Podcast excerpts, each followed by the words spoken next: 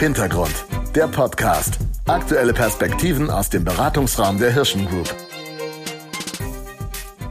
Herzlich willkommen beim Hintergrund, dem Beratungsraum der Hirschen Group, unserem Podcast zu aktuellen Themen, die wir aus unterschiedlichen Perspektiven beleuchten wollen.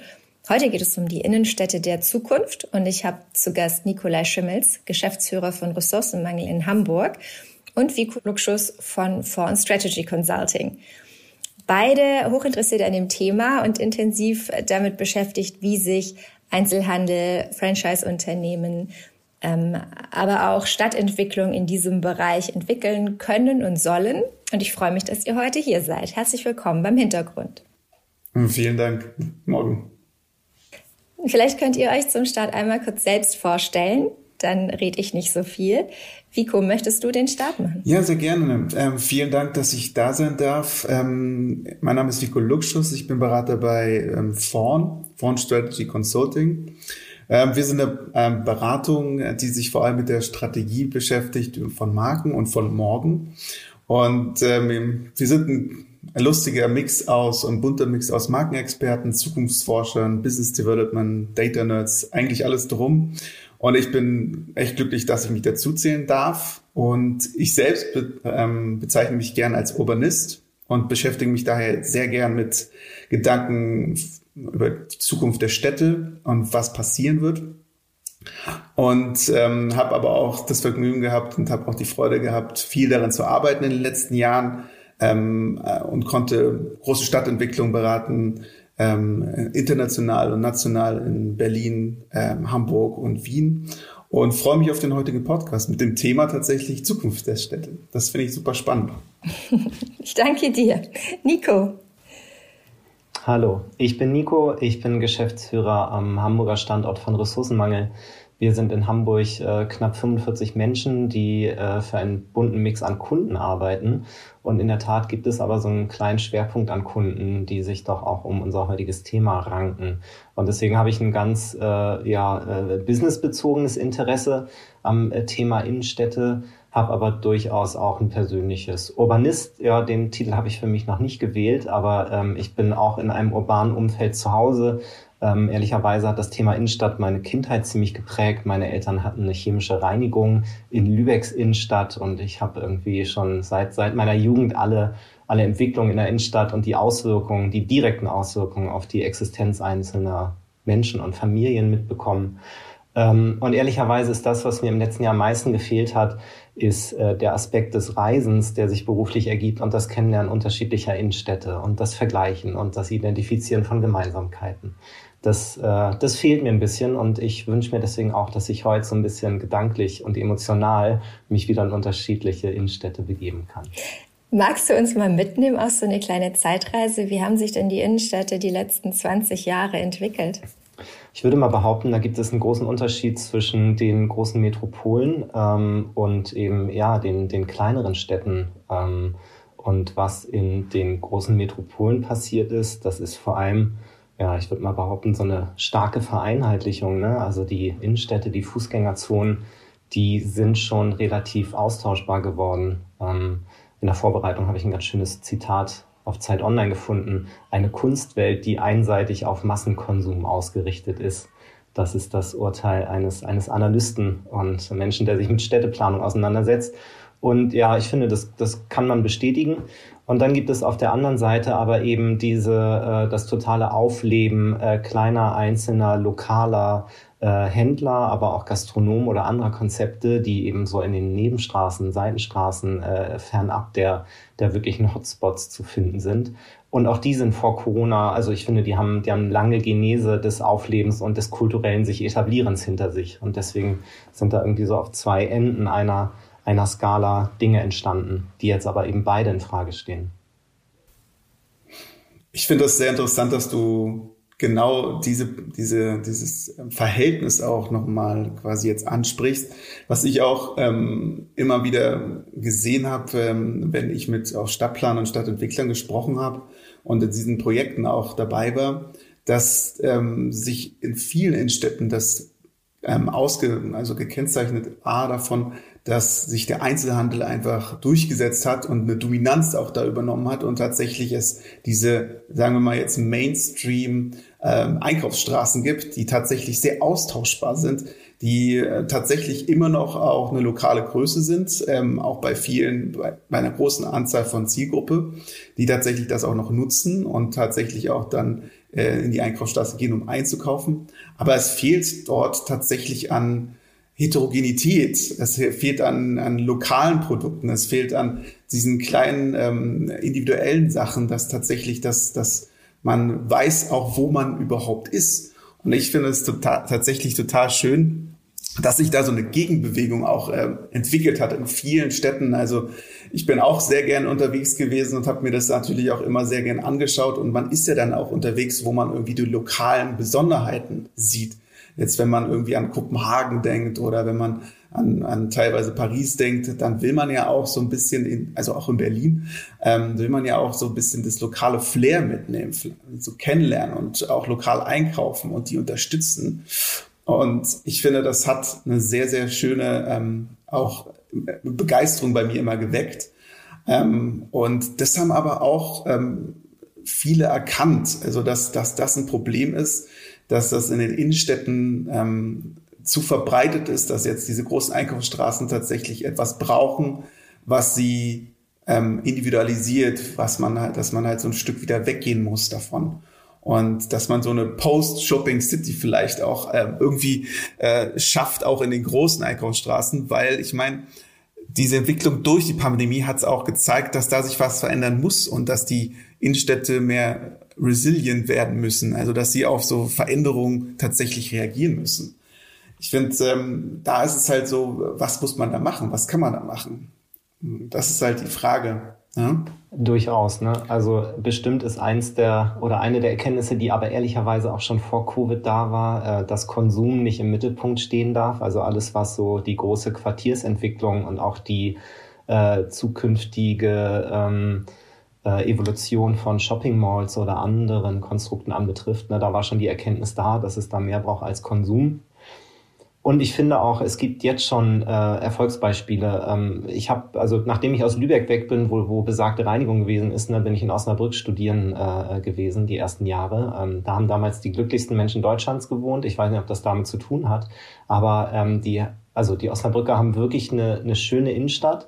Und es gibt ganz aktuell das Beispiel des Kaufhauses äh, Längermann und Trischmann in Osnabrück, die ähm, relativ gut durch die Krise kommen, ähm, weil die, obwohl sie 26.000 Quadratmeter Einkaufsfläche haben, es schaffen, ihre Stammkunden relativ regelmäßig äh, in ihre Räume oder zumindest zur Kontaktaufnahme und eben auch zum Konsum bewegen. Und die selbst sagen, wenn sie danach gefragt werden, warum das denn so ist, dann sagen sie, dass sie in Osnabrück nie die Aufgabe hatten, Touristen für sich zu begeistern, weil es da halt relativ wenig Touristen gibt, sondern dass es schon immer darum ging, die Einheimischen oder den Einheimischen eine Projektions- und Identifikationsfläche zu stiften. Und ich glaube, das ist das, wo ein bisschen das Geheimnis liegt, ne? Identität, Identität von Orten, von Menschen drumherum zu erkennen, aufzugreifen und daraus was zu machen, was eben mehr als Konsum ist oder auch was ganz anderes als Konsum ist. Denn ehrlicherweise, wenn wir über Kultur äh, und Soziales sprechen, dann haben wir mehr Baustellen als nur, dass die Shopping Malls und der Einzelhandel und vielleicht die Gastronomie nicht mehr funktionieren. Dann gibt es mehr Dinge, die in der Innenstadt der Zukunft Platz haben müssen. Ja, das stimmt. Das, ich glaube, das hatten wir auch sehr extrem in den Vorgesprächen gemerkt, dass wir da so ähm, eigentlich so ein ganzes Spektrum an Themen irgendwie besetzen können mit, diesem, mit, der, mit der Headline. Aber ich bin voll bei dir. Ich, ich finde, wir können auch da irgendwie noch weitergehen. Wenn wir über Identität des Ortes sprechen, wenn wir, ähm, okay, was, was, was, was bringt dieser Ort? Also ich habe mich mit meinen Projekten auch immer damit beschäftigt, passt auf, ähm, was gibt uns die Identität des Ortes? Und ich finde, da ist auch immer die Frage gekommen, okay, was hat zum Beispiel dieses Projekt ähm, für eine Rolle in der Nachbarschaft? Was kann das sozusagen für eine Rolle einnehmen? Und wenn du jetzt sagst, in Osnabrück hatte das Shopping Center tatsächlich auch die Rolle, dass man halt dort ähm, die, die Einheimischen und auch die, die Community drumherum, die Nachbarschaft einbezieht und halt auch ein Angebot schafft, ist das relevant und ist das auch resilient und hat das auch quasi diesen, diesen Impuls, dass man zukunftsfähig ist, wenn man alle mit ins Boot holt. Ich meine, es gibt in, in Berlin gibt es halt genau dieses Kontra-Beispiel mit dem Bikini Berlin, das nur für Touristen da ist. Das leidet jetzt beispielsweise sehr, sehr stark, hat aber vorher funktioniert, weil kaum Berliner halt reingegangen sind ähm, am Anfang und dann teilweise sind es dann durch die Eventisierung und auch durch den Angebotsanpassung sind da auch Berliner reingegangen. Aber es war hauptsächlich für Touristen. Aber ich bin voll bei dir. Man muss die Nachbarschaft abholen, man muss die Nachbarschaft einbeziehen. Und ich habe ähm, ein tolles Projekt ähm, auch vorletztes Jahr mal betreut. Ähm, ich weiß nicht, ob es dir was sagt, das Karstadt am Hermannplatz. Das ist ein äh, ziemlich, ziemlich äh, ein großer Brennpunkt in Berlin, sagen wir es mal so. Es ist ein äh, Mobilitätshub, da es ist eine, eine Riesenanzahl von Frequenz ist dort. Ähm, der Platz an sich funktioniert überhaupt nicht. Ähm, Kriminalität, viel zu viel Verkehr. Und dann ist da so ein Karstadt, was irgendwie ähm, wirklich überholt ist. Um, aber die wollen halt ähm, es schaffen, mit einer neuen, mit einer neuen Architektur, mit neuen Nutzungen, neuen Angeboten, da irgendwie eine Relevanz wieder zu schaffen. Ich meine, das ist ein relevanter Ort schon für jetzt, für die Berliner, aber die wollen das nochmal erhöhen und tatsächlich eine neue Rolle im, in der, im Kiez quasi einnehmen. Und das fand ich total spannend, weil wir genau in diese Fragen dann immer eingetaucht sind, ey, was, was ist denn überhaupt die Nachbarschaft heute und was ist sie morgen? Dabei haben wir gemerkt, dass es da kaum Bewegungen gibt, dass die Leute nicht mehr wirklich umziehen zum Beispiel, dass, ähm, dass die Leute jetzt da bleiben, weil die Mieten einfach günstig sind in dem Bezirk oder ähm, dass man da halt auch so ein, so ein ähm, dass man den Leuten Gelegenheiten geben muss, dort auch ähm, Platz zu finden. Also dass, dass es ähm, für lokale Händler vielleicht irgendwie ein, ein Angebot gibt, das dann im, im Karstadt zum Beispiel zu nutzen und dass man dort Orte schafft, die halt auch für die für die Repräsentanz und die Gemeinschaft da sind. Also dass man dort halt irgendwie Community Center bildet, die dann halt auch in wechselnden Events hat und, und, und halt auch eine andere Nutzung hat, die dann halt relevant bleibt und auch zukunftsfähig ist. Und das ist sehr, sehr spannend, immer über sowas nachzudenken und dann halt auch die richtigen Leute am Tisch sitzen müssen, die das dann halt auch umsetzen können. Ich finde, da ist es halt immer der Punkt, dass man die, die Leute halt zusammenhalten muss und die halt auch dann ins Boot holen muss. Das ist die Schwierigkeit auch. Wer ist denn da im Lied? Wer macht das denn? Also, wer ist denn Mann? Ähm, du meinst jetzt quasi, wer die, die, Entscheidung treffen kann. Für mich ist es halt, ich war aus der privaten Seite, also die Investorenseite, die haben wir beraten und die hatten tatsächlich das Geld. Aber es kommt immer darauf an, wie man tatsächlich auch ähm, mit der Verwaltung, mit der Stadtverwaltung umgeht, mit der Politik umgeht um halt ähm, dort auch das Beste für die Stadt zu, ähm, zu schaffen. Das ist ja immer die Interesse auch der Politik und der Verwaltung. Und da gibt's halt genauso die Entscheider. Die können natürlich alles blockieren, was jetzt gerade zum Beispiel passiert das letzte Jahr. Sie sind ja noch keinen Schritt vorangekommen. Wir haben jetzt ein Konzept letztes Jahr präsentiert, auch der Stadt. Und da ist jetzt erstmal ein Stopp drin, weil teils, teils halt einfach irgendwie Strömung gibt, die dann ähm, Veränderungen dann als skeptisch sehen oder halt auch einfach den Investor skeptisch sehen und dann, dann halt auch äh, Schwierigkeiten haben. Und deswegen ist es entscheidend, dass dort auch in der Verwaltung Leute sitzen, die ähm, Sachen vorantreiben wollen, die auch Initiative ergreifen. Und das wird sich auch ändern. Die werden halt auch kuratieren. Also es ist nicht mehr so dieses Blockieren, sondern die müssen Impulse zeigen, meiner Meinung nach. Und das ist halt Mann. Sowohl die Wirtschaft als auch die Politik und Verwaltung müssen agieren, müssen aktiver sein. Und vor allem, glaube ich, müssen sie die Menschen mit einbeziehen, um die es am Ende geht, nämlich die, die das Areal, das Quartier, die Angebote nutzen sollen. Denn ich sehe die große Gefahr, dass wir jetzt die neuen Sehnsuchtsorte für alte Macht- und Geldstrukturen bauen ähm, ohne im Blick zu haben, was die Menschen denn wollen. Ne? Und das ist gerade, wenn man sich jetzt darum, äh, also ne, wer, wer investiert da, wer ist eigentlich so gut durch die Krise gekommen, dass er mit dem Kapital, was vorher da war, danach noch was anfangen kann, dann sind es eben nicht die, die Bottom-up-Strukturen, sag ich mal, die in den letzten Jahrzehnten gewachsen sind, sondern dann ist das wieder top-down, was passieren wird. Und ich glaube, das ist wirklich ein ganz wichtiger Fokus. Und gerade das, was du angesprochen hast, ich habe anderthalb Jahre in der Weserstraße gewohnt, als ich bei Ressourcenmangel angefangen habe. Ähm, das war 2008 bis 2010. Und das war so, also da ging so die Gentrifizierung der, der einen Seite von Neukölln los, ne, oder, oder schon weiter. Ähm, und da ist ja doch auch relativ viel passiert. Und ich glaube, der Brennpunkt ist eben auch das Aufeinandertreffen dieser alten plus der neuen Bewohnerstruktur, ähm, was da sicherlich nochmal ein Thema ist. Und auch diese ähm, ja, Gruppen von Menschen äh, zu vereinen in solchen Arealen. Und ich glaube aber vor allem Alterskohorten, ne? also das, was äh, ich glaube, wer, wer im Moment am ungesehensten ist in allem, und da geht es nicht nur um verlorene Schuljahre, sind halt die, die Menschen, die in den kommenden Jahrzehnten diese Orte nutzen äh, und beleben werden. Und das ist nochmal ein ganz wichtiger Aspekt, dass man da wirklich die, ja, die jungen Menschen und die jungen Perspektiven nicht außer Acht lässt. Also Investoren, Immobilieneigner spielen eine Rolle, die Verwaltung, Stadtentwicklung spielt eine Rolle.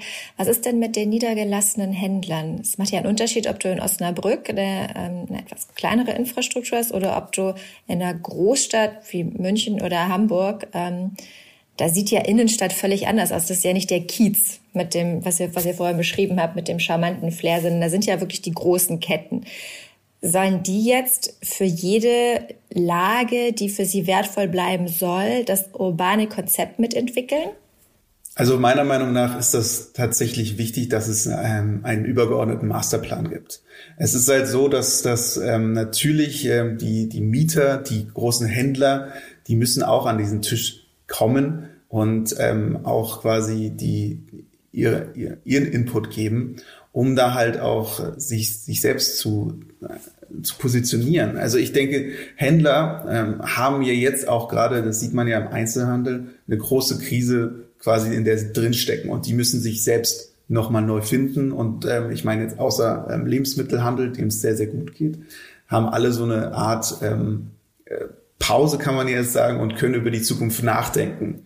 Und ähm, die sind ja jetzt gerade in so einem Zustand und wissen, dass sie was machen müssen. Und da ist es halt wichtig, dass neue Konzepte reinkommen, die sich dann anpassen an so einen Masterplan und die das halt ähm, relevant münzen können. Es bringt halt nichts mehr quasi das autonom, also das, das, das Programm, was irgendwie in Osnabrück funktioniert, auch nach Berlin zu schaffen oder umgekehrt, sondern man muss da immer die ähm, lokalen Gegebenheiten auch sehen, akzeptieren und sich darauf anpassen. Ich sage nicht, dass irgendwie jetzt der Schulladen irgendwie, der, der jetzt standardmäßig in Osnabrück funktioniert, nicht auch in Berlin funktioniert. Aber man muss da auch das anpassen und man muss sich auch sehen, dass man in, sich in irgendwas integriert und, äh, und dazu passen kann und dann ein Angebot für die Nachbarschaft schafft. Und wenn es das schon gibt, dann ist da kein Platz gerade. Das ist, kann man jetzt einfach mal so bold sagen, aber es ist für mich so eine Sache, man muss da auch dieses Gesamtkonstrukt verstehen. Es bringt nicht zehn Schulen hintereinander zu haben, sondern es ist eher so, dass man dann halt ähm, den Bedarf der Stadt decken kann und ähm, den relevant gestalten sollte. Eine Adaptionsfähigkeit, die die Filialisten brauchen. Ne? Also das ist das, das, das sehe ich auch, dass es nicht mehr das Konzept ist, überall dasselbe rüberzubügeln. Und auf diesen übergeordneten Instanzen, also mit Städteplanern, mit der Politik, aber auch ein gesundes Gleichgewicht aus diesen ja doch sehr zentralistischen Handelsstrukturen und dem lokalen Handel und dem Angebot zu schaffen. Das ist wichtig. Mhm. Ich finde, äh, vielleicht kann ich dazu auch noch ergänzen. Ich finde, ähm, ich meine, wenn wir jetzt über kleine Mieter reden, ja, die, die müssen sich neu entdecken und müssen auch gucken, wie sie sich da einordnen. Aber ich glaube auch, es hat auch viel, äh, wenn wir jetzt an große Ankermieter denken, das ist dann irgendwie Frequenzbringer wie jetzt ein DM oder vielleicht ist jetzt DM, aber so ein Karstadt zum Beispiel. Das ist ja ein großer Handelskonzern, die sind schon vorher in der Krise gewesen, die müssen sich neu entdecken, aber ähm, die müssen auch ihre Rolle wirklich hinterfragen. Okay, welche Rolle haben wir jetzt irgendwie in der Stadt, in, in der Umgebung, in der Nachbarschaft? Ich hatte dann ein tolles Projekt mit Ikea. Die haben ja, ähm, die, wie wir alle wissen, sind die ja eher so ein, so ein Satellit quasi, die immer ähm, außerhalb der Stadt ihre, ihre großen ähm, Gebäude aufbauen und da in, in so einem Labyrinth man kaufen kann, wo man dann immer mehr Zeit und Geld verbringt, als man dann irgendwie tatsächlich geplant hat.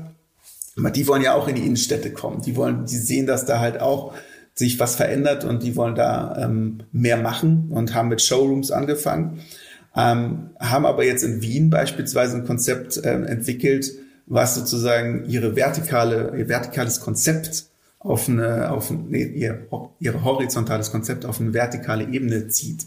Das heißt einfach, wie kann man das verkleinern? Das gab es ja auch in Hamburg. Das haben die ja auch versucht in Hamburg, in, in Altona.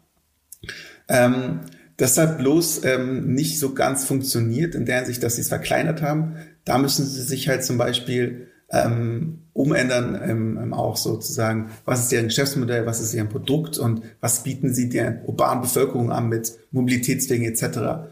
Und die haben sich als ganz erstes gefragt, immer, okay, welche Rolle nehmen wir als Nachbar in der Umgebung ein? Und ich glaube, genau daher müssen auch diese großen Ankermieter herkommen. Und welche Rolle haben wir? Müssen wir irgendwas für Wohnen tun? Müssen wir irgendwas für vielleicht auch äh, äh, Repräsentanz tun? Müssen wir Gemeinschaftsräume bilden? Und kann man das irgendwie in unserem, in unserem ähm, Konzept verflechten oder verbinden? Und das, da sind wir wieder an so ähm, hybriden Programmen oder hybriden Systemen, was du ja auch meintest, dass man da halt eine gewisse Flexibilität auch in einem im eigenen Konzept hat. Das finde ich mega wichtig und das wird auch auf die Händler zukommen.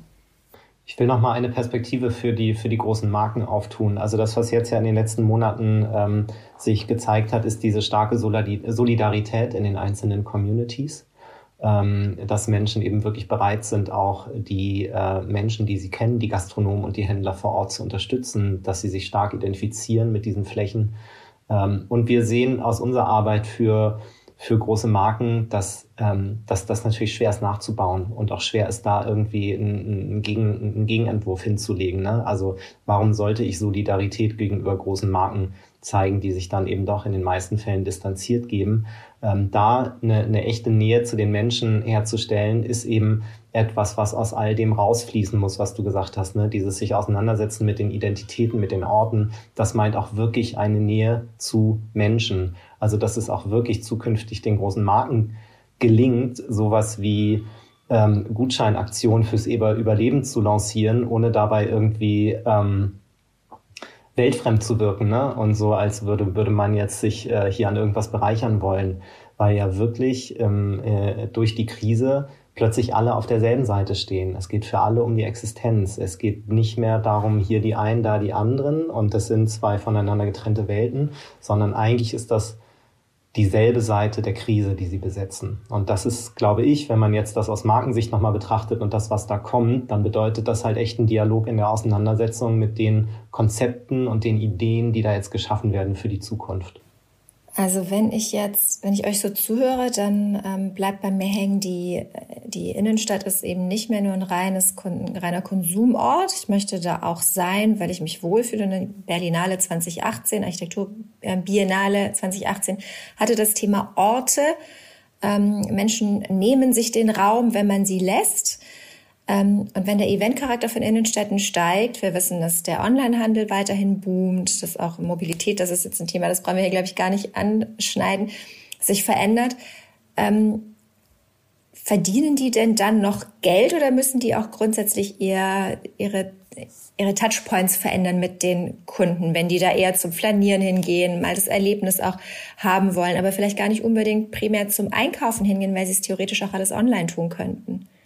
Naja, für mich ist das, für mich ist das ähm, auf jeden Fall eine Sache, dass man, dass viele Touchpoints über, überdacht werden müssen und ähm, dass auch die Geschäftsmodelle einfach auch hinterfragt werden in vielerlei Hinsicht. Also vor allem, wenn es darum geht, ähm, jetzt im Verkauf und Vertrieb, da gibt es natürlich auch andere Wege und es geht eher darum, sich als Händler so, eine gewissen, so ein gewisses Ökosystem aufzubauen, das halt jetzt profitiert von diesem Boom zum Beispiel im Onlinehandel und ähm, aber da trotzdem immer noch ähm, sich, sich ähm, zeigt und, und ähm, zum Beispiel im Showroom oder in anderen Konzepten in der Stadt zeigt und auch platziert um halt auch um, vielleicht einen anderen Sinn dahinter zu bilden und auch eine andere äh, Daseinsberechtigung hat, weil es dann ähm, Community Center auch drin ist und oder Events stattfinden für Communities und das hat halt eine das hat halt auf jeden Fall eine Wichtigkeit aber Händler müssen da auch auf jeden Fall flexibler sein, was ähm, Einkommensströme auch angeht.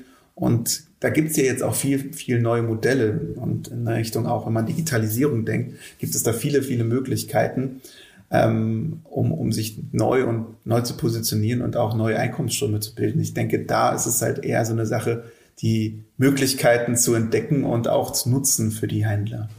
Und ich glaube, es braucht echte, echte Utopien. Also die müssen sich wirklich hinsetzen und neue Ideen entwickeln. Oder wir müssen das tun. Ähm, denn Einkaufen wird auf jeden Fall zur Nebensache werden und die Attraktivität dieser Räume muss aus anderen ähm, ähm, Dingen und Werten erwachsen als nur aus Konsum heraus. Das geht nicht anders. Aber ich glaube trotzdem, dass Konsum dann stattfinden kann, dass man aber auch das Prinzip ganzheitlicher denken muss und das zeigen schon jetzt Projekte, die in einzelnen Städten scheinbar tote Areale wiederbelebt haben ähm, mit ähm, Repair-Cafés und mit ähnlichen, ja, am Ende Solidargemeinschaften, wo es darum geht, andere Dinge gemeinsam und wertschöpfend zu tun, als nur zu shoppen und einzukaufen und zu konsumieren. Spannend sind ja auch die Initiativen von einzelnen Städten, die ähm, Plattformen, Online-Plattformen für ihre Händler bieten. Also ähm, eBay macht das mit äh, eBay City 2.0, heißt es, glaube ich. Google hat große Angebote für kleine und mittelständische Händler und auch die Regionen werden da immer aktiver. Das sind natürlich jetzt auch viele so einzelne Dots. Ähm, seht ihr, dass das noch weiter wächst, dass das an Relevanz gewinnt? Also ich denke auf jeden Fall, dass es an Relevanz gewinnt, aber ich bin ähm, ich bin da auch etwas skeptisch teilweise. Man muss immer auch die Händler da betrachten. Okay, aus welcher, aus welcher Perspektive ähm, entwickelt sich das für die? Also wenn man jetzt an das Phänomen Lieferando denkt, das jetzt auch boomt, ähm, da, den, den Gastronomen geht's nicht so gut. Also das, das, das, das boomt zwar, aber die nutzen diese Plattform und die funktioniert, aber ähm, im Endeffekt muss man ja die lokalen Gastronomen und da die Händler unterstützen. Und ich glaube, das ist eine interessante Sache, wie sich da dann ähm, vielleicht auch Händler ähm, unabhängig von großen Unternehmen auch zusammenschließen. Das gibt's ja auch. Also da gibt's auch, ähm, ich glaube, in Barcelona gibt's ein, ein Konzept, was sich im Lasona, was sich damit auch ähm, was sich damit beschäftigt, Händler zu connecten und ein Logistiksystem aufzubauen, das aber unabhängig von so großen Plattformen funktioniert. Ähm, und ich glaube, das soll, das wäre so als Utopie, wenn ich das Wort aufnehmen kann, finde ich, ist eine äh, ist eine spannendere Vorstellung, weil dadurch wird es halt auch eine gewisse Eigenständigkeit von den Händlern gewährleistet und die werden dann da auch florieren. Ich finde, das ist, das ist ein Punkt, den man auf jeden Fall mitnehmen sollte und für Händler auch sich da äh, so zusammenzuschließen und dass es da halt tatsächlich Möglichkeiten in der heutigen Welt gibt. Händler, Gastronomen und Anbieter im weiteren Sinne müssen zu relevanten Stakeholdern in einem solchen Konstrukt werden. Ne? Die müssen selbstbestimmt agieren. Du hast das Beispiel Lieferando angeführt, ganz genau, aber genauso bei eBay und Google. Die Interessen dahinter sind nicht in erster Instanz die, die der Händler vor Ort, sondern andere. Und das Modell lässt sich auch ganz leicht wieder auf andere Anbieter ummodeln. Ähm, das ist wichtig, dass das wirklich die Substanz und die Basis, und wenn wir hier über die Städte sprechen, dass die gestärkt werden, dadurch, dass diese Initiativen auch von da aus mitbestimmt und gestaltet werden und dass man sich nicht an irgendein Modell ranhängt, ähm, wo man am Ende ähm, verpflichtet ist, über Provisionszahlung zu partizipieren, sondern wo es ein anderes Interesse gibt. Ach, das ist eine spannende Diskussion. Ähm, wir haben ja jetzt neuerdings eine Verlängerung dieses Podcasts bei Clubhouse. Ähm, und ich glaube, das, was ihr jetzt gerade gesagt habt, ist ein guter Einstieg in eine Diskussion mit einem erweiterten äh, Kreis an, äh, an Teilnehmenden. Deswegen äh, freue ich mich sehr, wenn wir das merken, dass wir da vielleicht einsteigen, Vor- und Nachteile von digitalen Plattformen und äh, wer hat da welches Interesse.